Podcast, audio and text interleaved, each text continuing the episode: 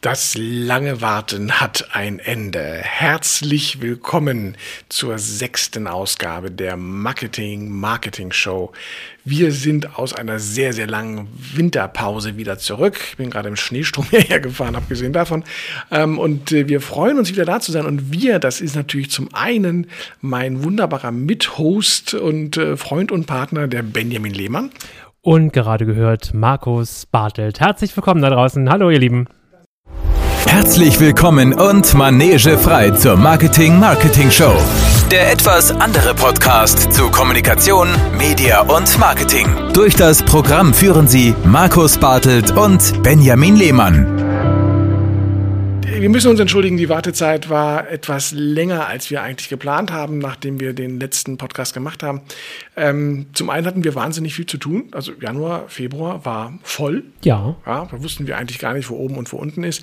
Dann werden so die eigenen Projekte immer ein bisschen zurückgestellt. Und ähm, dann im März, ja, müssen es ja gar nicht so groß sagen, weiß ja jeder, dann kam der Coronavirus und ähm, hat uns ausgeschaltet und alle mussten jetzt sich umorientieren.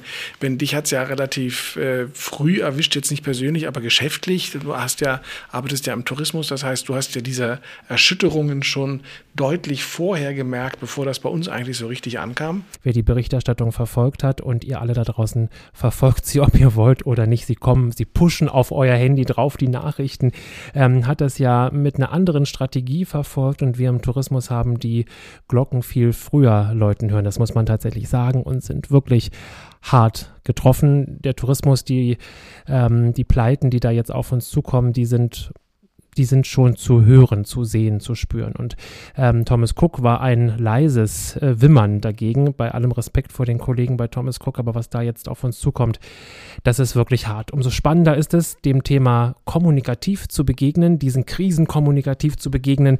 Und wir wollen heute ähm, da einen Anfang machen, Markus. Genau, wir machen einen Anfang. Wir haben uns ähm, heute das Thema virales Marketing, Gott, wie naheliegend, wir sind so einfach gestreckt, ähm, haben wir uns genau das heute, Humor. ja, deswegen ja, haben wir uns das heute erstmal vorgenommen. Es wird eine kleine Änderung geben. Ähm, natürlich, also Ben und ich, wir stehen hier im Studio. Wir sind ungefähr acht Meter auseinander. Ja, das, ich kann dich kaum sehen. Ja, aber man hört das, als ob wir quasi ja. nebeneinander stehen würden, was so nicht stimmt. Aber wir haben jetzt uns kein Marketier mehr reingeholt. Ähm, noch dazu, äh, die sind auch alle jetzt momentan mit anderen Dingen beschäftigt, die wir da ange oder anfragen möchten. Das werden wir natürlich dann nachreichen und nachholen. Ansonsten bleiben heute die Rubriken so, wie sie eigentlich gewohnt sind. Der Podcast, die Marketing Show, wird tatsächlich jetzt auch nicht mehr 14-täglich herauskommen. Das war auch etwas zu stressig für uns, sondern ähm, im Monatsrhythmus. Und natürlich, wenn ich sowas sage, dann sage ich das, um sofort auch wieder die eigene Ausnahme von der Regel zu präsentieren. Denn der nächste, der wird tatsächlich sehr schnell kommen. Ich schätze mal vielleicht schon so in roundabout zehn Tagen. Und der wird dann einen Schwerpunkt haben. Da lösen wir die Rubriken nämlich mal komplett auf. Und da wird es dann nur um Corona gehen. Also da werden wir uns wirklich mal drüber unterhalten, was für Auswirkungen hat das und was kann das Marketing eigentlich tun oder wie muss das Marketing reagieren. Das kann zum einen, logisch natürlich, ähm, wird das über kommunikative ähm, Ansätze gehen und auch so das eine oder andere Best Case, was es da gibt, wer das gut gelöst hat, wer das schlecht gelöst hat oder immer noch schlecht löst. Wir werden uns über PR-Gaus unterhalten, wie zum Beispiel Adidas mit ihrer Mietstundung, ähm, die sie gerade ein, ich habe heute gerade gelesen, es war kein Shitstorm, das war ein Shit-Typhoon, der sie da gekriegt hat. Ähm, wir werden aber auch die anderen Marketinginstrumente uns anschauen vielleicht und gucken, was hat das eigentlich für Auswirkungen bei den Lieferketten, also Distribution.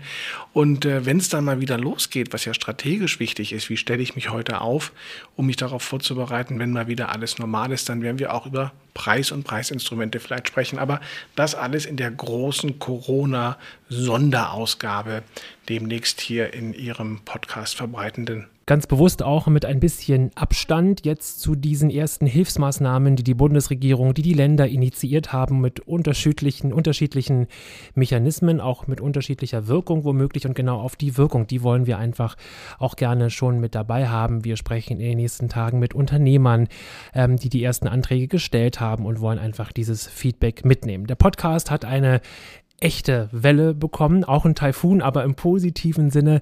Ähm, ich glaube, so viele Podcasts, wie es auch im Moment gibt, mit äh, gut gemeintem Ratschlag. Ähm, Da mag auch der eine oder andere richtig gut dabei sein, aber ähm, vielleicht auch welche, die fehlschlagen. Auch darauf wollen wir so ein bisschen gucken. Orientierung bieten, Kompass sein und ähm, freuen wir uns drauf und äh, werden die nächsten Tage nicht die Köpfe zusammenstecken, sondern uns virtuell begegnen, Markus und ich, und das bestmöglich mit bestem Wissen und Gehwissen für euch vorbereiten. So, ganz hervorragend. Genug der Vorrede, haben wir was vergessen? Nein, ne? Haben, glaube ich, alles gesagt, was wir sagen wollten. Wir freuen, dass wir wieder auf, wir freuen uns, dass wir wieder aufnehmen können, dass wir euch wieder ins Ohr kriechen können und starten jetzt mit unserer ersten Rubrik.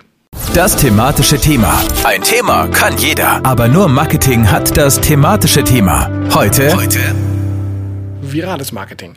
Heute ähm, war der erste Gedanke, als wir uns überlegt haben, was wollen wir eigentlich jetzt machen, wenn wir wieder loslegen, eben Virales Marketing ist deswegen so spannend, weil ähm, wir auch im Unterricht das sehr häufig haben. Und äh, im Unterricht ähm, finde ich immer sehr schnell den Zugang zu den Studenten, weil die kennen das natürlich, Viralkampagnen oder Memes, wie wir das heute auch nennen. Ähm, natürlich aus dem Social-Media-Bereich, wo die Dinge dann sehr, sehr schnell sich verbreiten können und ähm, auch geliked werden, geteilt werden, geshared werden. Und das müssen ja nicht immer nur Werbespots sein. Es sind natürlich teilweise auch sehr gute Werbespots, aber es kann auch jedes, jede andere Form sein sein von einer Aktion, von einem Bild, von einer Geschichte. Also ganz viele Dinge gehen heute viral, wobei man ähm, ganz ehrlich sagen muss, das, was wir immer mitbekommen, ähm, auch in der Presse oder auch in der Fachpresse, wenn man mal in die W&V reinguckt, das sind die erfolgreichen Kampagnen. Und ähm, ganz ehrlich, auf jede erfolgreiche Viralkampagne gibt es 99 Kampagnen, die ganz furchtbar gefloppt sind, obwohl sie nicht minder gut waren nein, nicht minder schlecht waren, muss es richtig rum heißen, ja. obwohl sie nicht minder schlecht waren. Das heißt, ähm, auch ganz viele Dinge, äh, die gut sind, können sich nicht viral verbreiten, weil einfach ganz viel dazugehört. Es reicht nicht nur aus, einen coolen Clip zu machen. Was das alles ist, werden wir jetzt im Gespräch noch erläutern. Benjamin, was meinst du, seit wann gibt es überhaupt virales Marketing? Ich will noch mal eine Sache anschließen. Nicht nur die Studenten fragen danach, sondern auch der Marketing-Laie. Also so häufig in, häufig in Gesprächen, wenn du über eine Marke sprichst und dann hast du sie diesen Basssatz, ah ja, das ist viral gegangen. Und dann fragt man, was meinst du damit? Und dann hört es aber auch schon auf. Äh, dafür sind das Laien. Seit wann gibt es virales Marketing? Das ist eine gute Frage. Vermutlich schon, schon ganz, ganz lange ähm, nur in unterschiedlicher Form, oder? Ja, tatsächlich gibt es aber einen, einen Anfangspunkt, erstaunlicherweise. Also wir haben ja heute auch diesen, diesen anderen Fachbegriff Buzz-Marketing oder Word-to-Mouth oder Mundpropaganda. Ähm, die gab es natürlich schon immer, dass Leute was weitererzählt haben. Ja, auch das ist heute, auch das sind Dinge, die immer schon viral, viral gegangen. Wo kommt das eigentlich her, dass etwas viral geht? Also vom Steilgehen wahrscheinlich. Vermutlich, Steil, ja. Ähm, aber der, der Begriff hat sich eingeschlichen in die Marketingliteratur im, in den späten 80er Jahren, Mitte, Ende 80er Jahre. Ähm, weil Marketing wandt sich ja immer an andere Wissenschaften ran. Also alles, was man so kriegen kann und ausquetschen kann, was man verwursten kann, das macht man. Und Ende der 80er Jahre hat man in New York und in Chicago tatsächlich mit sehr einfachen Computermodellen gearbeitet und hat die Frage verfolgt, was passiert denn, wenn in der New Yorker U-Bahn jemand niest? Wie lange dauert es, bis ganz New York einen Schnupfen hat? Ja, also wir hatten anhand von einfachen Computermodellen, das wollten die jetzt natürlich nicht wegen so einer Schnupfenkrankheit wissen, sondern sie wollten natürlich simulieren und herausfinden, was müssen wir denn tun, wenn wirklich mal eine Epidemie ausbricht? Wo können wir einschreiten? Wo können wir Verbreitung unterbinden? Also müssen wir die öffentlichen Verkehrsmittel schließen? Müssen wir die Hochhäuser schließen, weil die alle im Fahrstuhl auf den gleichen Knopf drücken und sich damit zum Beispiel infizieren könnten? Also eigentlich von den Epidemiologen und den Virologen ein ganz interessanter Ansatz. Wie aktuell? Sehr aktuell. Wir fragen uns auch, warum New York das nicht beherzigt hat, ja, was sie schon vor 40 Jahren rausgefunden haben. Ähm, Marketing wanzte sich ran und sagte, boah, ja, wie geil ist das denn? Gebt uns doch mal die Ergebnisse, weil eine Botschaft, eine Kernbotschaft, eine, eine ja, Zusatznutzen, ein Image, also jede Form von Botschaft, die wir haben, ist ja letztendlich nichts anderes als ein Gedankenvirus. Und wenn ich weiß, dank dieser tollen Studien, wen ich mit meinem Gedanken anniesen muss mit meiner Botschaft und der trägt das dann weiter, dann gibt es einen ganz großen Vorteil. Ich spare mir nämlich Kosten. Ich spare mir die Kosten für das, was im Marketing eigentlich mit am teuersten ist. Und das ist Media. Das ist die Verbreitung. Die Botschaft ist gar nicht so teuer, aber die vielen Schaltkosten, die gehen richtig ins Geld. Und die kann ich mir sparen, wenn die Leute das selber weitergeben von sich aus. Also im Kleinen, wenn wir nochmal in die Historie gucken, dann ist die klassische, ist das virale Marketing ähm, das professionelle Mund zu Mund, was ja im ganz kleinen Kreise gut äh, funktioniert. Schon immer, seitdem es Dienstleistungen und seitdem es Waren gibt. Das Brot bei dem Bäcker musst du dir kaufen, das hat die beste Kruste und zu dem Arzt gehe ich immer, wenn mir der rechte Fuß schmerzt, der kann, der kann rechte Füße am besten behandeln. Genau, aber das ist das Spannende, dass man natürlich im Marketing versucht hat, das zu steuern, mhm. also zu professionalisieren, genau. auch zu initiieren. Also wie können wir das anstoßen und wie können wir das kontrollieren im Grunde genommen. Und wir reden ja Ende der 80er Jahre jetzt von einer Zeit, man kann die sich ja gar nicht vorstellen, aber da gab es gar kein Internet. Also hast du dich mal gefragt, jetzt so eine, so eine, so eine Corona-Quarantäne ja. und Isolation, was hätten wir gemacht vor 30 Jahren ohne Internet? Da hätten wir alle uns Faxe geschickt Hab wahrscheinlich. Ich mich tatsächlich oder? gefragt, ja bestimmt. Man hätte so äh, mal nach Zahlen übers Fax gemacht oder ich weiß es nicht. Also kein Netflix, ja. Telefonieren war richtig teuer. Ja, ich also auch nicht gegangen. Die Oma in Bayern anrufen, so eine Stunde, warst du ja 5, 6 Mark los. Also das ist, das ist gar, gar nicht auszumalen, wie das damals gewesen wäre. Nein, aber es, die Ende der 80er Jahre, tatsächlich auch Anfang der 90er, war vor dem Internet. Und ähm, ich finde es immer so schön, wie haben die das damals gelöst? Wie haben die Agenturen, die das vorangetrieben haben, ihren Kunden dann virales Marketing verkauft? Sie haben zum Beispiel Menschen dafür bezahlt, dass sie den ganzen Tag U-Bahn gefahren sind. Und genießt haben. Und nicht genießt haben, aber sie haben sich laut unterhalten. Ja, also stell dir vor, du würdest hier in Berlin in die U-Bahn steigen und dann sitzen da sich zwei Typen gegenüber und unterhalten sich laut. Und der eine schwärmt ungeheuerlich von Persilschwarz. Ja, und sagt, boah, Persilschwarz, seit ich das benutze, du glaubst das gar nicht. All meine schwarzen Klamotten sind wieder richtig schwarz, wenn ich sie aus der Waschmaschine raushole.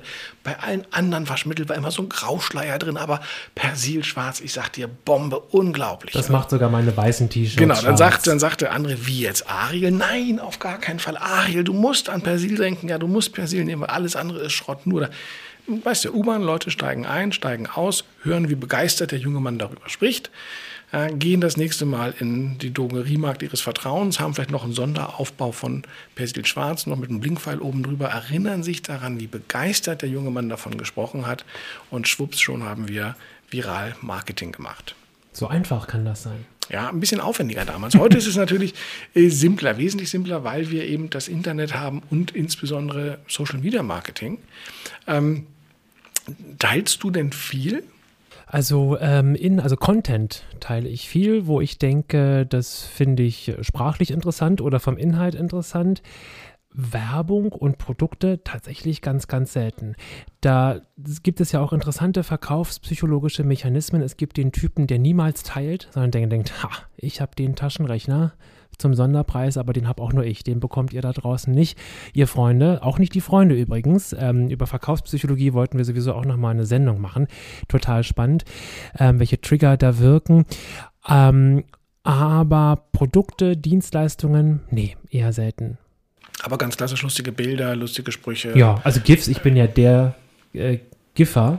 Das ist eigentlich jemand, der gerne GIFs verschickt. Das ist ein Giffer. Giffer ist ein Giffer. Das ist ein Giffer. Ja, das, das geht GIF. Mit, mit, dem weichen G, mit dem harten G ist ein Giffer, aber das ist ja wieder was anderes. Den, den GIF, der Sachs ist auch Giffer. Giffer, Woche, genau. Und da gibt es auch den Zwiffer, aber das ist wieder, das ist ganz hier auch schon wieder weg vom Thema. Ähm, also GIFs liebe ich tatsächlich. Äh, ganze Unterhaltungen kann ich damit führen.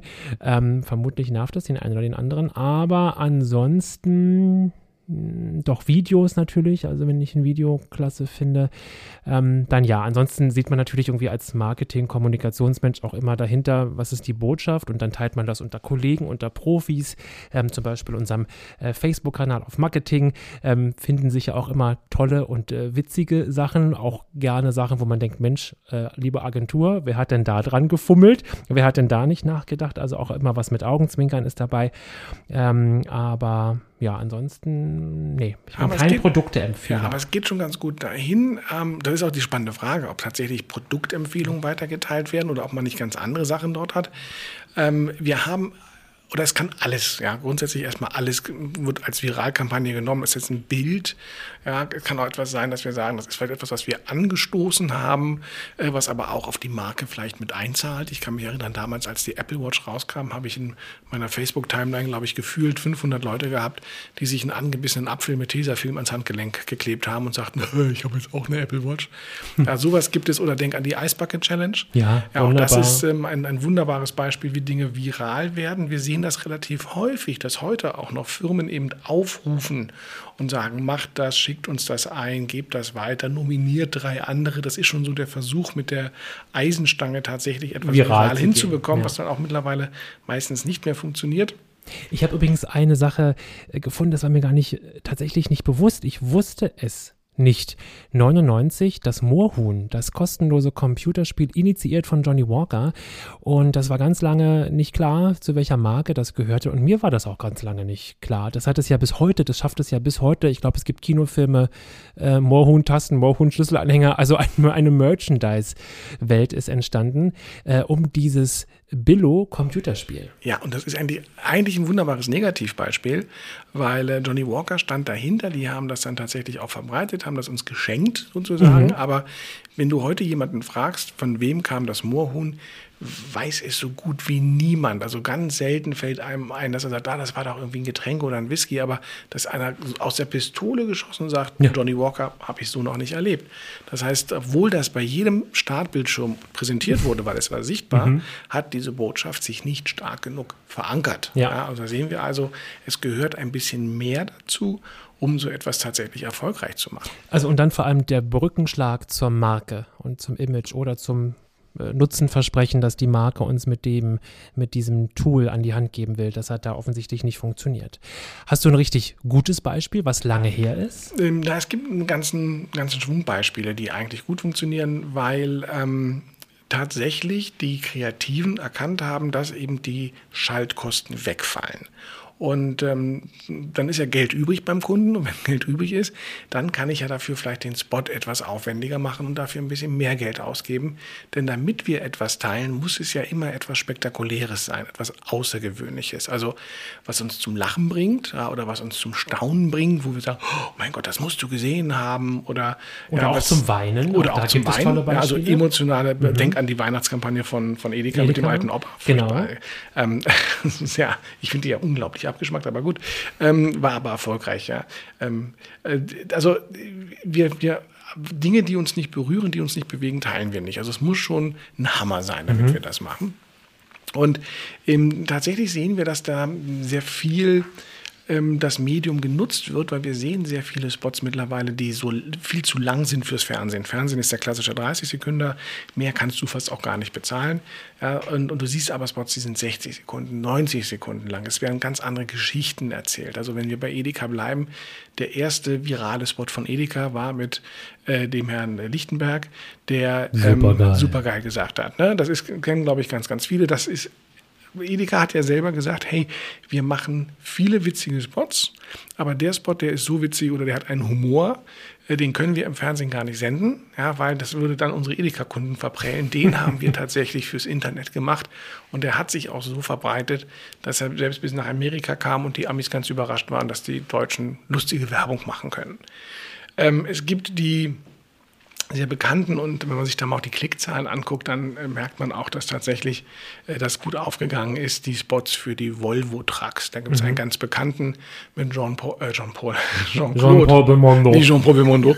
Ähm, lebt der noch? Ja. Aber Jean, Jean, Jean-Claude Van Damme, der zwischen diesen beiden Volvo Trucks ähm, ja, festgemacht ist an den Außenspiegeln und ähm, dann äh, erzählt er irgendwie was ganz Wichtiges und äh, während er das erzählt, zieht die Kamera zurück und wir sehen diese beiden ähm, Volvo-Trucks erstens, dass sie rückwärts fahren und zweitens, dass sie sich langsam auseinander bewegen. Das heißt, Jean-Claude Van Damme geht in seinen berühmten Spagat und es zerreißt ihn nicht, ja, sondern er bleibt heile. Ähm, das ist ein langer Spot und ähm, der ist 90 Millionen Mal und öfter angeklickt worden in der Zwischenzeit. Und da sehen wir auch die, das Kalkül, was natürlich dahinter steckt, weil jetzt würde ein Controller bei Volvo vielleicht sagen, naja, jetzt geben wir so viel Geld aus, aber wie viele von uns Leuten, die Trucks kaufen, ja, äh, gucken jetzt denn im Internet sich so einen Spot an? Das rechnet sich doch niemals. Und kennen Jean-Claude Van Damme ja, noch. Ne? Also hat, hätte der Controller wahrscheinlich recht, mhm. aber natürlich zahlt dieser sehr ähm, legendäre Spot kann man ihn mittlerweile ja schon nennen, auf die Marke Volvo insgesamt ein. Das heißt, wir sind begeistert. Wir gucken uns den Spot auch bis zum Ende an. Ja, normalerweise im Fernsehen, wenn wir einen Spot sehen, seppen wir sofort weg, weil das nervt ja. Aber wenn uns den jemand weiterempfiehlt und sagt, boah, hier, guck mal, musst du sehen und Jean-Claude Van Damme im Spagat, dann schauen wir dem.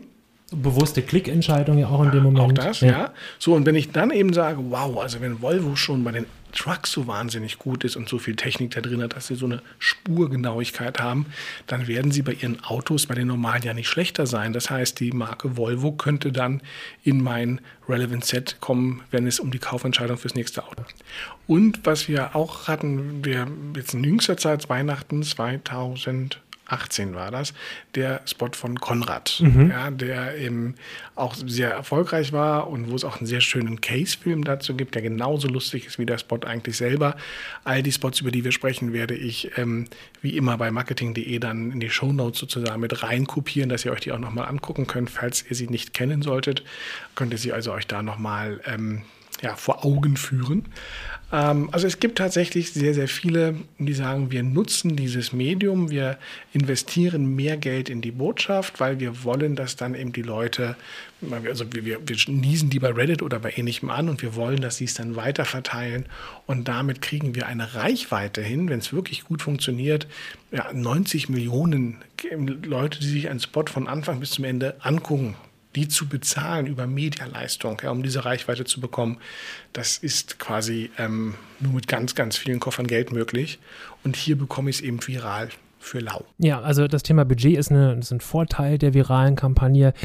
Wir sind aber auch hier, um über Nachteile, Gefahren zu sprechen. Und jede Marke, die viral geht mit einem Thema, sollte so gut beraten sein, dass die Berater auch darüber aufklären. Also man muss sich bewusst sein, dass man das Ruder auch ein Stück weit aus der Hand gibt. Ja, es ist nie zu 100 Prozent steuerbar. Ich glaube, das ist, wenn man mal die Cons mit einem Kunden diskutiert, sicherlich auch, äh, wenn man Einwandsbehandlung dann vorbereiten würde, wie wir das in einem Pitch machen würden, wüssten wir ja, aber was ist denn, wenn die dann da so und so kommentieren? Präsentieren.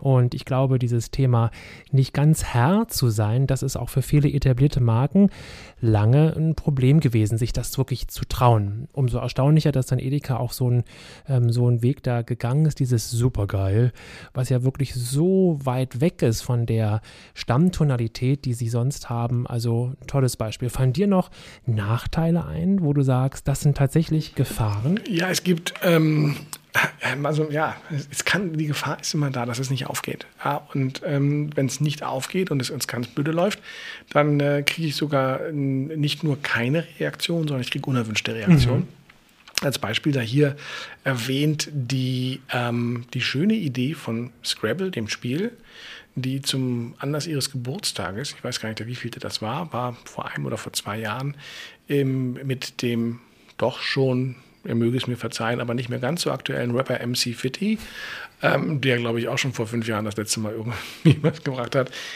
einen Spot gedreht hat und MC Fitty sagte, ähm, Scrabble heißt jetzt ab sofort Buchstaben YOLO. So, also Buchstaben YOLO, MC Fitty, das war so ein Rangewandzer an, an Jugend, ja, also mit dem Rapper und YOLO, You Only Live Once, macht ja überhaupt gar keinen Sinn, ja, also Buchstaben You Only Live Once und Scrabble. Ähm, haben auch wirklich einen schlimmen Spot gemacht. Also der, der eigentlich, der, der, war, der war so schlimm, dass man eigentlich sagte, hey, das können die gar nicht. Also wenn die das ernst meinen, dann sind die gedanklich einfach vor 30 Jahren stehen geblieben. Die können das nicht ernst meinen. Das muss eigentlich irgendwie lustig sein, was die da machen. Sie haben es auch bei Facebook veröffentlicht und ähm, haben dann auch ganz gezielt die Reaktion bekommen, die sie wollten, dass viele Leute sagten, nee, kann doch nicht wahr sein und aus Scrabble wird jetzt Buchstaben, Jule, und lass doch den Scheiß und unser Scrabble und ähm, Sie haben das dann fünf Tage später aufgelöst, haben gesagt, nee, nee, war nur ein Scherz. Und natürlich heißt es weiterhin auch Scrabble. Der Witz ist, wenn man sich die Klickzahlen anguckt, ja, dann liegt das an Klickraten von um die 7000. Und dafür, dass das Ding eigentlich bei Twitter und auch die, der, die Entrüstung, das war wirklich was, wo sie die Leute zur Entrüstung bringen wollten, ähm, das ist nicht aufgegangen. Die Klickzahlen sind wirklich äußerst mager für so eine Kampagne. Und ähm, die Leute haben das dann auch, sie, sie, haben sich halt verarscht gefühlt und haben auch gesagt, nee, das fanden wir jetzt nicht komisch. Das ist halt, Humor ist halt nicht immer das Gleiche. Hm. Und das einzig Positive, was entstanden ist, was du natürlich auch immer hast bei solchen Viralkampagnen, ähm, Twitter und ähnliche ähm, soziale Netzwerke sind dann geflutet worden von anderen Spielen, die man dann eben auch äh, verfremdet hat, so wie mit Buchstaben YOLO, also ähm, ich weiß gar nicht mehr, was das alles war. Ähm, also ich, das, das, das, äh, Ich überlege gerade, ich habe es bildlich vor mir, mir fallen die Titel nicht ein, aber auch das werde ich dann Scotland in die, Yard ähm, hieß dann äh, Großstadtrevier, oder? Ja, so, so ungefähr. ähm, warte mal, ich habe ja den Rechner hier auf. Erzähl du mal was und ich schaue schau mal schnell nach, wie die hießen und reiche das dann sofort gleich nach. Ja, noch eine Sache, die man kritisch sich angucken muss. Du hattest gerade den wichtige, die wichtige Funktion des Controllers im Unternehmen ähm, ja auch benannt. Das Thema Erfolgsmessung. Also Klickzahlen, klar, die kann ich natürlich ablesen und damit auch ähm, dahinter eine Reichweite mir hochrechnen. Aber das ist so ähm, mit der konkreten Bezifferung des Erfolgs der Kampagne ist der Controller auch bis heute, so erlebe ich das auch, wenn man mit Marken spricht, immer schwierig. Also dieses äh, Thema Reichweite muss da nochmal anders auch aufgelöst und besprochen werden. Was ist jetzt hier Reichweite? Es ist eben nicht der gute alte Tausender Kontaktpreis, ähm, den der ein oder andere noch auf seinem Blog zu stehen hat, sondern ähm, das ist viel, viel mehr und deshalb sind diese Kampagnen komplex und dann häufig auch gar nicht günstiger als die klassische Kampagne gewesen wäre, gemessen natürlich an der Reichweite. Ähm, natürlich, das ist dann das, wo die Rechnung aufgehen ja, kann. Das ist wohl wahr, aber das ist, glaube ich, ähm, tatsächlich auch nochmal einen eigenen ähm, Podcast wert, dass man sich darüber unterhält, inwiefern denn dieser quantitative Ansatz im Marketing, also auf eine Reichweite zu gehen, äh, wo wir heute Medien haben, gerade im Internet, die weit über klassische Reichweiten hinausgeht, ja, die ich eben nur schlecht oder auch gar nicht messen kann. Also ob da die Reichweite immer noch die Währung sein sollte und ob wir von diesem quantitativen Marketing vielleicht nicht etwas wegkommen sollten her zu einem qualitativen Marketing, was ja auch der Sinn ist, dass man sich mit diesen ganzen nicht klassischen Medien auseinandersetzt, weil ich möchte nicht mehr nur Werbekanäle verstopfen und nerven, sondern ich möchte ja eigentlich eine Auseinandersetzung mit meiner Botschaft haben. Und äh, das bekomme ich, und, und lieber nehme ich dafür in Kauf, dass weniger Leute meine Botschaft wahrnehmen, aber dafür intensiver. Und das sind ja so die großen ähm, Kraftfelder, die sich aneinander reiben. Und in den Marketingabteilungen hast du, und auch da kommt der Controller eben wieder ins Spiel, hm. dieses Reichweitendenken, weil das kann der ummünzen von wie viel Geld habe ich reingesteckt und wie viele Kontakte habe ich bekommen. Aber Reichweite sagt nichts über Qualität aus. Und ich glaube, da muss ein schnelleres Umdenken eigentlich auch stattfinden.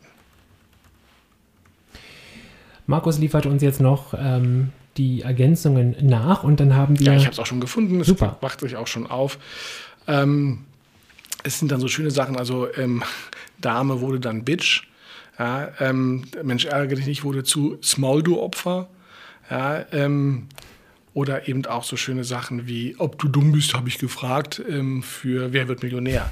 Hm. Also man hat sich da sehr ausgetobt und man hat das auch alles gleich kreiert mit den Verpackungen. Ähm, das Schönste ist eigentlich Spiel des Lebens, das wurde dann umbetauft in Was ist das für ein Live? also sehr auch das schön. sehr schön. Also man hat da ganz, ganz viel kreativ gemacht, aber die Aktion selber ist tatsächlich ähm, sehr stark untergegangen und ist ähm, so gut wie nicht geklickt worden. Und wenn nicht die, ja, wenn nicht die Medienleute selber darüber gesprochen hätten, dann ähm, wäre sie wahrscheinlich komplett versandet. Dann wollen wir äh, hier den Sack zumachen oder hast du noch was? Wie, wie, hast du auf die Uhr geguckt, wie lange wir? 20 Minuten. 20 Minuten. Also man könnte jetzt im äh, Zweifelsfall noch ansagen, dass trotz allem ähm, es immer schon dieses Empfehlungsmarketing gab, also dass wir weitergesprochen haben, dass es Kultbücher und auch Kultfilme waren und dass die eben auch eben vom nie als Erfolg konzipiert waren. Also auch da gab es die Kontrolle nicht. Also was Kult wird und was Leute weiterempfehlen, kann nicht gesteuert werden. Mhm, okay, dann machen wir das nochmal. Ja? Mach mal. Spannend ist ähm, in dem Zusammenhang, also wir hatten gesagt, virales Marketing ist entstanden, weil man diese Mundpropaganda steuern wollte. Wir sehen aber unterm Strich, sie ist nicht steuerungsfähig. Ähm, wir haben viel Sonnenschein, wir haben wesentlich mehr Schatten dabei, also wir haben viele, viele erfolgreiche, aber wir haben viel mehr gescheiterte. Und ähm, ich kann die Menschen auch nicht zwingen, über mein Produkt zu reden oder es weiterzuempfehlen. Auch wenn wir heute lauter Aufforderungen sehen, wie schreiben Sie doch eine Kritik, empfehlen Sie uns weiter. Das hat man ja früher schon, hat jeder, jeder Arzt gesagt, empfehlen Sie mich weiter, wenn man gegangen ist. Ähm, es gibt auch sehr viele Beispiele von Produkten und ähm, wir hatten früher eben diese Vorsilbe Kult gehabt. Mhm. Ja, also wenn es um Kultbücher ging, um Kultfilme ging, ja, das sind auch Dinge, die sich viral eigentlich verbreitet haben, ohne dass ein Verlag oder auch ein, eine, ein, ein Filmstudio das tatsächlich lenken konnte. Wir hatten, wir sind ja nur ein, ein Ticken älter, ähm, also ich vor allen Dingen. Ähm, ja, das wollte ich gerade einstreuen. Ähm, aber wir hatten ja Sommerhits früher. Das gibt es ja mhm. heute immer weniger oder in größeren Abständen. Aber äh, früher gab es jedes Jahr einen Sommerhit. Meistens auch von minderer Qualität. Wenn ich an sowas wie Lambada oder Macarena oder den Last Ketchup-Song denke, die hat auch keiner gezielt als Sommerhit komponiert sondern die waren einfach da, man war im Urlaub. Zu all den drei genannten gab es natürlich auch noch einen Tanz dazu. Selbstverständlich. Ja, Tanz ist ja genau so die Keimzelle für die Viralität, weil keiner stellt sich alleine und macht die dämlichen Bewegungen bei diesem Tanz. Aber wenn einer anfängt und der zweite macht mit und der dritte, dann ist irgendwann der ganze Saal dabei und macht irgendwelche lustigen Verrenkungen. Und ähm, dann hat also das sich auf einmal in uns im Urlaub kennengelernt, im Urlaub am Strand mitgemacht. Da war ja alles lustig, nach Hause gekommen, sich die Platte hier gekauft und dann war auf einmal der Charterfolg dann da. Und das war nicht lenkbar, sondern es ist eben gekommen, je nachdem, was man da gehört hat. Ja, man konnte vielleicht den Radiostationen noch äh, versuchen, das spielt das mal ein bisschen öfter in der Heavy Rotation, aber das war es dann auch schon. Und das Spannende der, der Unsteuerbarkeit, also wie gesagt, wenn du Leute heute fragst, was sind Kultbücher, ja, was sind Dinge, die du gelesen hast oder gern gelesen hast, war nie oder hat oftmals die Verlage selbst überrascht, dass dieses Buch auf einmal so erfolgreich war oder Kultfilme, wenn man eben an sowas denkt wie Rocky Horror Picture Show. Komplett gefloppt an den Kinokassen damals. Kein Mensch wollte ähm, diesen ähm, Transen-Frankenstein-Doktor sehen, der eben ähm, dann mit seinen äh, lustigen Leuten da dieses, ähm, diesen Toyboy ähm, erschafft letztendlich. Und auch hier ist es dann wiederentdeckt worden von Studenten an der Westküste in Spätvorstellungen, Freitagnacht, Mitternacht gab es dann die Rocky Horror Picture Show. Und wer den Film kennt, weiß, er hat ja auch sehr schmissige Musik. Und dann fingen die an, sich zu verkleiden und da Party zu machen, dann sahen die so aus wie die auf der Bühne, dann haben sie angefangen, wenn es eben geregnet hat, mit der Wasserpistole Wasser zu versprühen, die anderen haben einen Regenschirm aufgemacht. Und das Spannende war, sie haben dann interagiert, das heißt, wenn die auf der Leinwand was gesagt haben, dann hat das Publikum geantwortet, es gab dann ein, ein Scrapbook im Grunde genommen, wo genau drin stand, was das Publikum zu sagen hat. Und so wurde also aus diesem Film tatsächlich eine einzig große Party und von der Westküste aus hat sich das immer weiter verbreitet. Und selbst hier in Berlin, ja, zu meiner Zeit als Student, ähm, das Kino am Bundesplatz hatte am Wochenende 0 Uhr Rocky Horror Picture Show, man ist dahin gegangen, man hat sich aus den USA äh, diese Bücher besorgt, die ja auch damals eigentlich mehr Fotokopien waren, die man zusammengetackert hatte und hat die Party da genauso weitergefeiert. Das heißt, auch das sind so Dinge, die sich weiter verbreiten ohne Steuerung, ja, weil sie dann eben zum Kult werden.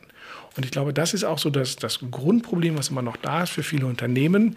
Also der Versuch, etwas steuern zu wollen, was vielleicht gar nicht steuerbar ist. Ja, ist die Frage zum Kult, wenn wir die Rocky Horror Picture Show, Show, uns angucken, dann ist das ja was, das ist, hat bis heute Bestand. Bis heute ja. hat die Stage Entertainment das als Musical im Programm europaweit. Ähm, Im Moment ja aufgrund der aktuellen Lage kein Musical, aber grundsätzlich schon. Also mehr Kult geht ja gar nicht, was Halbwertszeit angeht. Fällt dir eine Kampagne ein im Heute? die das Potenzial hat. Also hat der Edeka-Opa das Potenzial zum Kult, hat Supergeil das Potenzial? Fällt dir was ein? Also ich glaube schon, dass ähm, diese genannten, also gerade der Opa ist natürlich kultig mittlerweile und wir können ja Kult auch immer daran messen, ähm, wie schnell und wie oft etwas kopiert und mhm. vor allen Dingen auch persifliert wird. Also die Persiflage ist tatsächlich etwas, Ein Gradmesser. wo früher wäre das Unternehmen dagegen vorgegangen, wenn jemand mir genau. meine Idee klaut und die nachmacht. Heute ist das eigentlich gewollt, ja, weil das jede größte Lob kopiert ja, und, und jede Kopie zahlt aufs Original ein. Ja. Ich verstehe die Kopie nicht, wenn ich das Original nicht kenne. Und ähm, so gesehen ist der Edeka Oper tatsächlich ganz weit vorne. Auch äh, es gibt sehr lustige Kopien von äh, Supergeil. Mhm. Ähm, bis zum, zum, zum Super Döner ähm, aus, von einer kleinen Dönerimbiss aus Hamburg, der auch sehr witzig ist. Also das sind immer so die Sachen, wo man sieht, dann wird sowas tatsächlich Kult und Kult ist das, was wir weiter empfehlen und wo man auch sagt, ach, das musst du gesehen haben. Aber wenn du es nicht gesehen hast, dann bist Verstehst du tatsächlich ähm, hinten vor. Ja. Und ähm, wenn man sich auch anguckt, wir hatten jetzt ja gerade den Geburtstag gehabt, also Chuck Norris-Witze zum Beispiel. Ja, ja auch mhm. das ist etwas.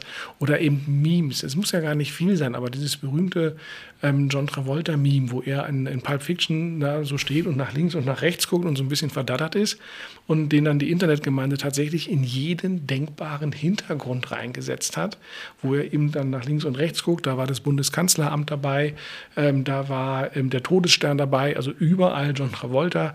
Und auch diese Dinge waren natürlich lustig und haben sich sofort wieder weiter verbreitet und wurden damit auch zum Kult. Ja. Markus, dann lass uns viral gehen mit ja. unserer Marketing, Marketing Show. Das war es zum viralen Marketing Links. Ähm, das, was wir gerade angesprochen haben, Beispiele, die gibt es in den Show Notes und in den dazugehörigen Notizen. So sieht es aus. Die dumme Antwort auf die kluge Frage. Es gibt keine dummen Fragen, nur dumme Antworten. Ihre Fragen zum Marketing beantwortet von unseren Dummies Markus und Benjamin. Die dumme Antwort auf die kluge Frage. Markus, wichtige Frage in diesen Zeiten, losgelöst von unserer Sondersendung zum Thema Corona. Aber eine Frage musst du uns beantworten. Stimmt es, dass die Amerikaner weniger oder kein Corona-Bier mehr trinken? Ja, super. Na, wenn wir von Marketing sprechen, dann haben wir das natürlich, was passiert mit meiner Marke, wenn sie namensgleich ist mit einem tödlichen Virus. Eigentlich ein absoluter medialer GAU, der da passieren kann. Ähm, tatsächlich geisterte das ähm, Anfang März so ein bisschen durch die Medien hindurch, dass man sagte, boah, 38 Prozent der Amerikaner würden kein Corona-Bier mehr kaufen und die ähm, Brauerei ist so gut wie pleite und erledigt. Und äh, natürlich äh, tappt man sich dabei, äh, dass man denkt, oh Gott, ja, diese dämlichen Amerikaner wieder äh, begreifen nicht, dass das eine ein Virus ist und das andere ein Bier und damit nichts zu tun hat. Aber ähm, auch wenn selbst die seriösen Medien bei uns das berichtet haben, manchmal lohnt es sich ein bisschen genauer hinzugucken, weil ähm, viele Dinge, die uns ins Weltbild und in den Kram passen, müssen deswegen noch lange nicht wahr sein oder richtig sein. Ja, und seriöse Medien, das entscheidet jeder selbst, was er unter seriösen Medien äh, versteht. Aber eine der ersten, die darüber berichtet hatten, war der Stern. Anfang März haben sie eben auch getitelt, da kommen wir wieder auf genau das, was macht eine Schlagzeile mit uns Konsumentinnen und Konsumenten, dass eben der Absatz deutlich gesunken sei. Schafft man es in das letzte Drittel dieses Artikels, dann wird da sehr deutlich, dass ähm, der InBev-Chef Corona-Bier gehört eben zu dieser weltumspannenden Braugruppe, ganz dezidiert dazu Stellung genommen hat und natürlich und vor allem den chinesischen Markt meinte und da eher die Ausstoßmenge meinte Markus. Ja, aber wie, auch das ist nicht dramatisch gewesen. Spannender ist, war nicht nur der Stern, es war auch der Spiegel und es war auch CNN, die darüber berichtet haben. Die ganz seriösen. Ja, also ähm, die, die Frage ist ja, wo kam das eigentlich her? So, und dann kommen wir nämlich zu dem, wo wir immer etwas hellhörig werden sollten, insbesondere im Marketing, aber auch sonst im Leben. Und das sind Statistiken und das sind Umfragen. Ja, Mark Twain hat mal gesagt, es gibt drei Sorten von Lügen. Es gibt Lügen, gemeine Lügen und Statistiken. Und ähm, wenn man hier mal so ein bisschen tiefer geht, und das haben dann mittlerweile andere Medien auch gerne aufgenommen, dann haben wir hier eine PR-Agentur aus Amerika und die hat eine Telefonumfrage gemacht unter 737 amerikanischen Biertrinkern. Wie viel? Kannst du die Zahl nochmal sagen? 737. Vielleicht war das ein Fan der Boeing 737. Ich weiß es nicht, wie man auf 737 kommt. Aber bei aller Liebe, das kann nicht repräsentativ sein. Ja, so beginnt der Spaß eigentlich schon mal. Und ähm, bei diesen 737, da haben dann tatsächlich gesagt ähm, 38 Prozent, dass sie kein Corona-Bier kaufen würden. Aus welchem Grund auch immer. Das heißt ja, sie haben das nicht gesagt, sie trinken das, weil sie Angst vor dem Virus haben und kaufen sie das nicht, sondern es kann auch sein, dass es ihnen nicht schmeckt, ja, dass es ihnen zu dünn ist, dass es ihnen zu stark ist, dass sie nur Miller trinken und sonst nichts anderes. Warum auch immer. Also es hat überhaupt keinen Zusammenhang zwischen dem Virus und der Bierwahl. So beginnt der ganze Spaß nochmal. So, und ähm, wenn man jetzt mal andersrum fragen würde und sagen würde, diejenigen, die normalerweise wirklich Corona-Bier trinken und auch kennen. Ja, also die Frage war ja auch, wie viel von diesen äh, 737 kannten Corona-Bier überhaupt. Ja, von denen, die tatsächlich normalerweise Corona-Bier trinken, da wollten ganze 4% das nicht mehr tun. Das ist also schon mal eine ganz andere Zahl, die wir natürlich dann hier haben. Und ähm, Ja, dementsprechend die Fallzahl ist gar nicht hoch genug und eben auch die, ähm, die Aussage ist nicht zu halten. Aber so eine Meldung, ja, und da haben sie im Grunde genommen gezeigt, wie gute PR funktioniert. So eine Meldung muss man einfach nur mal in die richtigen Kanäle reinstreuen und ähm, viele Medien, gerade in der schnelllebigen Zeit heute, nehmen sowas dankbar auf und verbreiten das dann ordentlich weiter. Ja, und das zahlt äh, sofort auf das Thema viral ein, denn du glaubst gar nicht, wie viele Leute mich angesprochen haben, nach mit dem Motto, hast du schon gehört, Corona-Bier geht jetzt pleite wegen dieser und äh, jener Vorkommnisse. Ähm, also da merkt man, das Thema Viralität geht natürlich auch ähm, bei sowas oder kann bei sowas richtig gut funktionieren bei so einem Thema. Und ähm, die Hannoversche Allgemeine, du hast das gefunden, Markus, ähm, hat sich in einer Glosse wirklich grandios amüsiert. Magst du das mal rasch vorlesen, weil es wirklich ähm, so wunderbar auf den Punkt ist und auf die aktuelle Situation auch einzahlt? Das Zitat der Hannoverschen Allgemeine lautet, in den USA, wo die Pandemie dank des gedeihlichen Wirkens des besten Präsidenten aller Zeiten als einzigem Land nicht ausbricht, und wir sprechen hier von Anfang März, und wenn das jemand behauptet, dann sind das Fake News, sind die Menschen selbst Teil eines satirischen Großprojekts. Laut einer Umfrage verzichteten inzwischen 38 Prozent der Befragten auf Bier der Marke Corona. Warum das gefährliche Getränk noch nicht komplett vom Markt genommen wurde, ist rätselhaft. Wunderbar. Tatsächlich hat übrigens der Chef dann, oder der US-Eigentümer ähm, von Corona Bier, hat die Berichte auch zurückgewiesen und ähm, hat gesagt, unsere Gedanken und Gebete sind bei allen, die von dem schrecklichen Virus betroffen sind, doch das Geschäft mit dem Corona-Bier sei davon nicht betroffen. Also nicht in den USA zumindest. Auf dem chinesischen Markt kann es etwas anders aussehen. Ja, und das ist das, was wir unseren Studierenden auch immer sagen. Wenn ihr eine Statistik ähm, zitiert, dann guckt bitte auch aufs Sternchen, guckt auf das, was da drunter steht im Kleingedruckten. Wo kommt die Statistik her?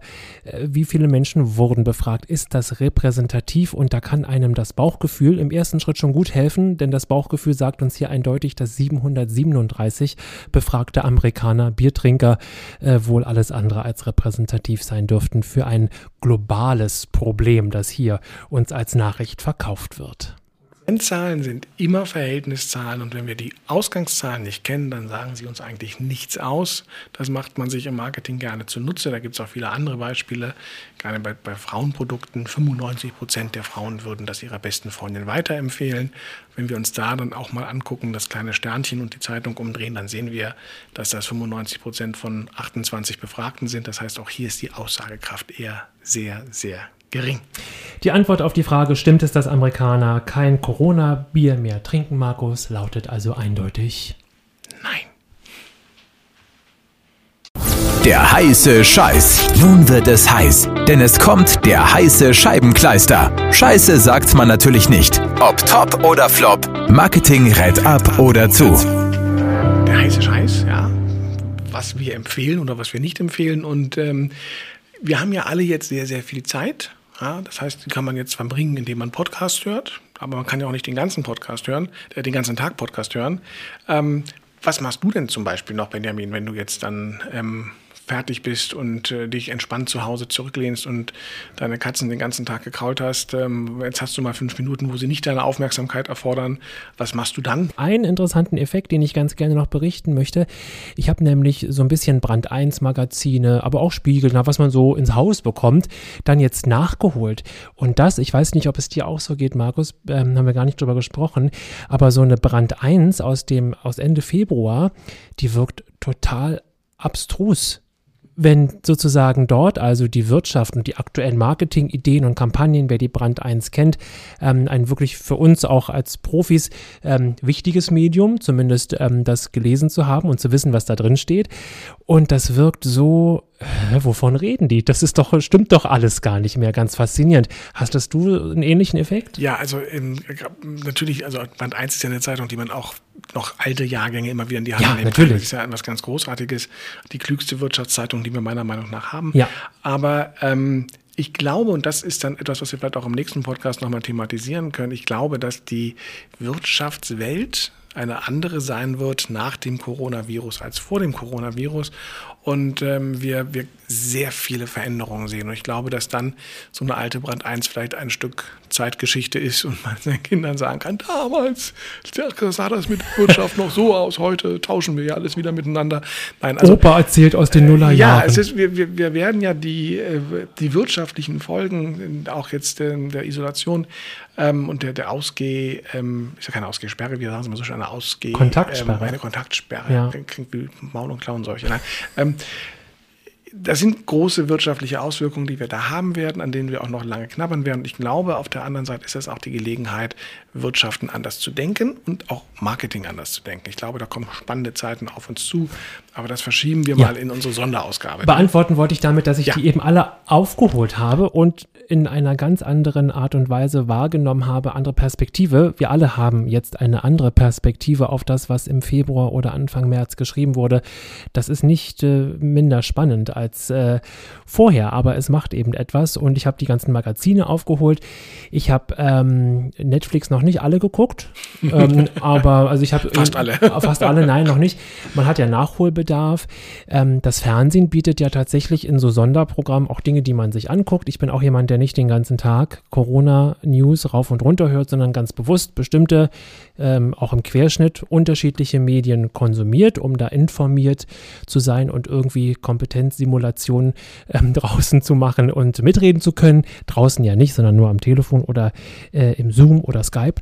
Ähm, und ansonsten lese ich ganz viel und äh, bastle an der Webseite, ne, was man so macht. Ja, ja. Fernsehen hat es übrigens auch ganz lustig. Wir werden, glaube ich, sehr viele Konserven zu sehen bekommen. Ja. Fußball-Europameisterschaft fällt aus, Olympia fällt aus. Das sind ja alle Sendeplätze, die verplant waren für diesen Sommer. Und jetzt muss man sich ganz schön überlegen, wie kriegt man diese Hunderttausende von Stunden, die man eigentlich mit Sport füllen wollte, ja. wie kriegt man die jetzt mit anderen Sachen wieder voll? Gestern wurde, wurden panisch die Programmdirektoren auch danach gefragt, was macht ihr denn jetzt? Und ganz erfolgreich, ich bin kein großer Fußballfan, ich gröle mit, wenn man mir sagt, auf, auf welcher Seite ich stehen muss, dann gröle ich äh, sehr leidenschaftlich mit. Aber es wurden alte große Spiele wiederholt, also Europameisterschaftsspiele, Weltmeisterspiele. Und das habe also unglaublich gut funktioniert. Bist du Fußballfan? Nee. Nein, nein, nein. Also ich ähm, bei einer Weltmeisterschaft Weltmeisterschaft gucke ich auch mal ganz gerne ja. natürlich zu. Habe ja immer so ein gespaltenes Herz, weil ich dann immer für Deutschland bin und für die Italiener auch. Auch kriege ich wieder ganz viel Haue. Ah, ja, ja. Aber es ist ja, geht halt nicht anders. Und ähm, ich finde andere Mannschaften auch nett, aber halt nicht so nett. Und ähm, ja, aber ansonsten jetzt Bundesliga oder ähnliches. Ähm, das Getöcht wollte jetzt mal gerne ins Stadion gehen. Wir waren da bei Hertha und da werden wir noch ein zweites Mal hingehen. Das ist ja auch mal ganz schön. Stimmung ist ja gut, Bier in der Hand. Und ähm, aber ist jetzt noch nichts, was ich hier mit, mit ähm, voller Aufmerksamkeit verfolge. Ja, und ansonsten habe ich äh, ganz viel Fachliteratur aufgeholt, bin in der, im Studium über unser Thema virales Marketing auf ein Buch gestoßen, das ich toll finde, und zwar von Ali Khan, Ali Chan, Mehr als eine Heimat, wie ich Deutschsein neu definiere. Und der steht ähm, so wunderbar auch für das Thema virales Marketing, der Hashtag MeToo, der macht, glaube ich, äh, mit uns was, auch vor den aktuellen, ganz aktuellen Debatten und aktuellen Verurteilungen von großen Hollywood-Stars ähm, von, wie heißt er denn? Harvey Weinstein. Danke. Alzheimer-Schub. Dieses Buch ähm, geht über 200 Seiten, habe ich fast in einem Rutsch ähm, fertig gelesen. Wir haben ihn auch, äh, wir machen den Teaser einfach ganz mutig, wir haben ihn auch angefragt und eingeladen, ähm, mit uns mal über das Thema zu sprechen. Ist ähm, ein junger Mann, der sehr leidenschaftlich und sehr persönlich über seine Definition des Deutschseins spricht. Und ähm, er nennt sich selber, das kann ich hier einmal kurz zitieren, ähm, Sozialaktivist und Initiator eben jener MeToo. Debatte und diesem Hashtag, der ja mehr als viral gegangen ist. Das muss man sagen. Tolles Buch, ähm, eindrucksvoll beschrieben, ein starkes Plädoyer dafür, was ist denn eigentlich deine Definition für Deutsch und warum bin ich als hier in Deutschland geborener Türke oder eben anderer Herkunft, warum bin ich nicht deutsch? Er hat das erste Telefon für ähm, Nazis eingerichtet, die einfach mal, die vielleicht noch nie mit einem Ausländer gesprochen haben. Und das bietet er also als Hotline an, sich mal mit so einem auszutauschen und aufzuklären. Ähm, macht richtig Spaß, ähm, ist zum Lachen, ist zum Nachdenken, tolles Buch. Äh, Im Duden Verlag erschien mehr als eine Heimat, wie ich Deutsch sein neu definiere. Tolles Buch, findet ihr dann auch in den Show Notes. Ja, sehr gut. Ähm, freue ich mich auch, wenn er zusagen sollte, wenn er dann vorbeikommt ja. und wir ihn dann hoffentlich auch in guten Zeiten dazu befragen können. Ich habe ein bisschen mehr mitgebracht, ähm, weil ähm, tatsächlich das Thema Lesen natürlich ein großes ist. Ich bin aber auch, wie man ja weiß, äh, Serienjunkie und Serienfan und gucke sehr viel. Und das erste, was ich mitgebracht habe, ähm, finde ich deswegen so lustig, weil das komplett an mir vorbeigegangen ist. Ähm, das ist ähm, ein Buch, das ich mit meiner Tochter abends immer lese. Also es ist jetzt nicht unbedingt ein Kinderbuch, ist ja Jugend-Erwachsene-Literatur. Und das ist von äh, Philip Pullman, Der Goldene Kompass. Ja, ein, ein Dreiteiler, wo dann noch etwas später ein, äh, ja, ein, ein Prequel davor gesetzt wurde, also wie es dazu kam, Episode 0 sozusagen. Ähm, wir sind da gerade mitten in dem ersten Band drin. 95 erschienen ursprünglich mal. Wie gesagt, ist an mir komplett vorbeigegangen. Ja, ähm, okay. habe ich gar nichts von mitbekommen. Ich wusste jetzt gerade mal einen Film, den habe ich aber auch nicht gesehen. Und ähm, ist ein sehr, sehr schönes, spannendes Stück äh, Fantasy-Literatur. Und warum ich das jetzt anführe, ist, weil es eine Serie dazu gibt von HBO. His Dark Materials, die sich genau diesen ersten Band vornehmen und auch schon ein bisschen in diesen zweiten Band rüberleiten. Es soll also auch eine zweite Staffel geben von His Dark Materials. Ähm, Leave of Sky ist momentan, glaube ich, nur auf Amazon, ähm, auch, glaube ich, nur ausleihmäßig zu erwerben. HBO hat gesagt, das sollte so ein bisschen der ja, Nachfolger-Hype werden zu Game of Thrones. Es ist eine sehr geniale, also wir lesen immer die Kapitelweise und schauen uns dann immer analog die Folgen dazu an. Ähm, auch das ist durchaus kindgerecht.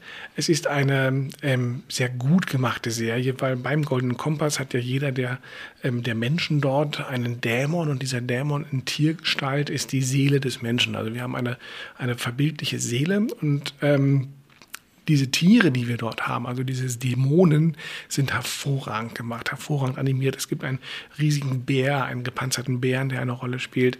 Man wird in diese Welt reingesogen und findet das alles ganz echt und ganz normal. Es sind teilweise hervorragende Schauspieler mit dabei. Also sowohl das Buch zu entdecken oder wieder zu entdecken, lohnt sich sehr. Und wer wirklich Serienjunkie ist, ähm, für den sei auch die HBO-Serie His Dark Materials empfohlen, die man dann analog ähm, nicht analog, sondern parallel äh, mit dem Lesegenuss dann verbinden kann. Zweites Buch, was ich mitgebracht habe, ganz was anderes. Ähm, ich bin ja auch jemand, der bietet sich ja auch gerade an, durch leere Straßen spaziert. Also kennst du auch, wenn man unterwegs ist, du bist ja viel in London unterwegs, man läuft ja mal so durch die Straßen durch und guckt nach links und rechts und schaut sich die Häuser an und lässt sich so ein bisschen ja, treiben, flaniert so ein bisschen. Und ähm, natürlich unterscheidet sich Berlin von London, von Paris, von, von, von Rom. Ähm, durch sehr viele kleine Details, zum Beispiel die Telefonzellen oder zum Beispiel die Laternen oder die Metro-Eingänge oder, oder, oder. Und es gibt einen Herrn, den Herrn Vittorio Magnano Lampugnani, ähm, der seines Zeichens ein ähm, Stadtwissenschaftler ist, der in, ähm, an der ETH gelehrt hat ähm, und in Mailand und Zürich arbeitet. Und der hat ein Buch geschrieben, das heißt Bedeutsame Belanglosigkeiten, kleine Dinge im Stadtraum. Und ähm, das liest sich ganz wunderbar weg, ist bei Wagenbach erschienen. Das blättert hier ein bisschen. Äh, und er hat sich ganz vieler Dinge angenommen und in einem schönen Plauderton erzählt er also, wie kam das eigentlich mit der öffentlichen Toilette? Ja, wir kennen noch die Wallhäuser, wie ging das eigentlich mal los? Das waren dann so an den Bäumen teilweise nur so Absperrungen, die man hatte. Ist es das Café Achteck, was wir Berliner kennen? Was wir noch ja. kennen, genau, von damals. Das geht über den Abfallkorb, es geht über äh, die Reklame natürlich, ganz wichtig, also wie es wird Reklame in Städten präsentiert, aber auch eben das Schaufenster, der Bürgersteig, der Schachtdeckel, also der Gullideckel im Grunde genommen. Und äh, zu all diesen kleinen Dingen des Stadtbildes liefert er uns die Geschichte und sehr viel Wissenswertes und Anekdotisches. Und das ist ein großes Lesevergnügen, auch mit vielen Bildern. Und man sieht danach auch seine eigene Stadt mit ganz anderen Augen. Und wo wir gerade bei der eigenen Stadt sind, ja, wenn man jetzt ganz viel Zeit hat und einem ganz langweilig ist, dann sei einem die Berlin Biografie von Jens Bisky empfohlen. Berlin Biografie einer großen Stadt. Das Buch hat, ich schaue mal schnell nochmal nach, also ohne das äh, Stichwort Register, ihr hört mich blättern und die ganzen Literaturquellen, Blätter, Blätter, Blätter und die Abbildungen, Blätter, Blätter und, ah, da, Wir sind bei 900 Seiten angekommen. Also 900 Seiten, über 900 Seiten, die uns durch die Geschichte Berlins führen, von dem ersten Mal, dass dieser Flecken erwähnt worden ist, über die wirklich sehr bewegte Geschichte von Berlin. Und Jens Bisky ist jemand, der das schafft, auch nicht dröge oder langweilig aufzuführen, sondern uns mitnimmt in diese ähm, geballte Pracht ja, von dieser Stadt. Und ich als alter Berliner, genauso wie du, auch ich entdecke, obwohl ich viel über die Stadt weiß, immer noch ganz, ganz viel Neues. Und ähm, ja, wo man sagt, wow, das wusste ich gar nicht. Und das ist ein großes Lesevergnügen. Ähm, und diese 900 Seiten nicht schrecken lassen, sie ähm, ziehen einen auch hier rein und man, man liest sie mit großem Freude und auch mit großem Gewinn eigentlich durch. Also das ist so für die ganz langweiligen, einsamen Stunden sei das hm. auf jeden Fall empfohlen. Ich finde ja spannend. Also ich mag auch Bücher über die Städte, am besten natürlich über die Städte, die man kennt, aber genauso können Bücher spannend sein über Städte, die man vielleicht noch entdecken will. Interessant finde ich, ähm, wenn man an sowas rangeht, egal ob in dieser kleinen äh, Fassung oder so ein, so ein Bisky-Wälzer, 900 Seiten, dass man ja erstmal da so rangeht, naja, was sollen die mir noch erzählen? Kenne ich gar alles. Ist alles ja schon mal geschrieben, ist wie ein Schloss. Kennst du ein Schloss, kennst du alle Schlösser? Äh, als Berliner ist man ja eh schon so drauf, dass man alles kennt. Ne? Man kennt, ja. ich weiß ja, ja. was, da, was soll denn da drin stehen? Und dann finde ich es toll, ähm, dass es eben dann doch, wie du sagst, ja ganz viele tolle Eindrücke, Perspektiven gibt, die einen auch ermutigen, äh, jetzt im Moment allein maximal zu zweit äh, rauszugehen und das zu entdecken. Ja. ja. Und wie gesagt, wir sind ja so ein bisschen, also momentan dreht sich ja wieder vieles um die 20er Jahre, weil ja 20, 20, 19, 20, Berlin, Babylon und so, aber die Geschichte, die auch die Jahrhunderte davor war, war hochgradig spannend und ähm, hat diese Stadt sehr geprägt und ich glaube auch so den Typus des Berliners, ne? Weißt du, verstehst du? Genau. Ist auch geprägt worden. Wir haben auch voll, immer schon. Wir machen in unserem Podcast auch hier auf bildungsmäßig, äh, weil wir ja vier Bücher haben. Ausnahmsweise. Ja. ja. obwohl eine Serie haben wir ja auch drin. Ja, es gibt auch natürlich noch ganz viele andere tolle Serien, die man sich angucken kann. Werden wir auch ständig weitergefüttert, aber dazu erzähle ich dann ein anderes Mal ein bisschen mehr. Ja, viel Spaß beim Lesen. Ähm, Informationen, Titel, äh, Bezugsquelle gibt es auch wieder in den Show Notes. Genau und so äh, wir wünschen euch viel Spaß und freuen uns natürlich auch da auf Rückmeldung, wenn euch ein Buch auch besonders gut gefallen hat oder wenn ihr komplett anderer Meinung seid. Was, habt ihr was anderes gelesen als ich? Dann freuen wir uns auch auf euch. So ist und wer hat an der Uhr gedreht? Ist es wirklich schon so spät? Die Zeit ist auch schon wieder. Hm, ja, auch das sind so Sachen, die dann viral immer wieder aufgenommen ja. werden. Ähm, das war jetzt schon wieder unsere, unsere sechste Marketing-Marketing-Show, die wir ähm, jetzt nach der Winterpause endlich wieder euch ins Gehör gebracht haben. Ähm, wir hoffen, es hat ähm, euch ein bisschen abgelenkt von den vielen Meldungen, die da täglich über uns hereinbrechen. Ähm, uns hat es natürlich wie immer viel Spaß gemacht. Wir werden bald schon wiederkommen mit der Corona Special Edition. Ähm, da wollen wir auch nicht zurückstehen, aber wir werden das Ganze wieder aus unserer gewohnten Perspektive betrachten. Und das ist die Brille des Marketings, die wir da aufhaben.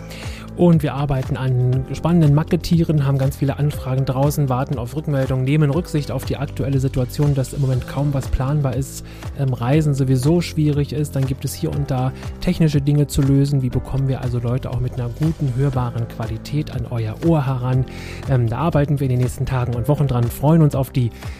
siebte Folge, auf die Sonderfolge. Und dann kommt bald die Marketing-Marketing-Show wieder im gewohnten Kleide und mit den gewohnten Rubriken, die ihr kennt und liebt. Wir freuen uns drauf. Bis dahin sagen Markus Bartelt und Benjamin Lehmann. Auf Wiedersehen. Tschüss. Tschüss. Das war's für heute, liebe Leute. Die Marketing Marketing Show ist vorbei. Bitte gehen Sie weiter. Es gibt nichts mehr zu hören. Der Vorhang fällt, doch bald schon kommen Sie wieder. Markus Bartelt und Benjamin Lehmann, Ihr Marketing-Team. Die Marketing Marketing Show ist eine Produktion der Podcastmacherei. www.podcastmacherei.de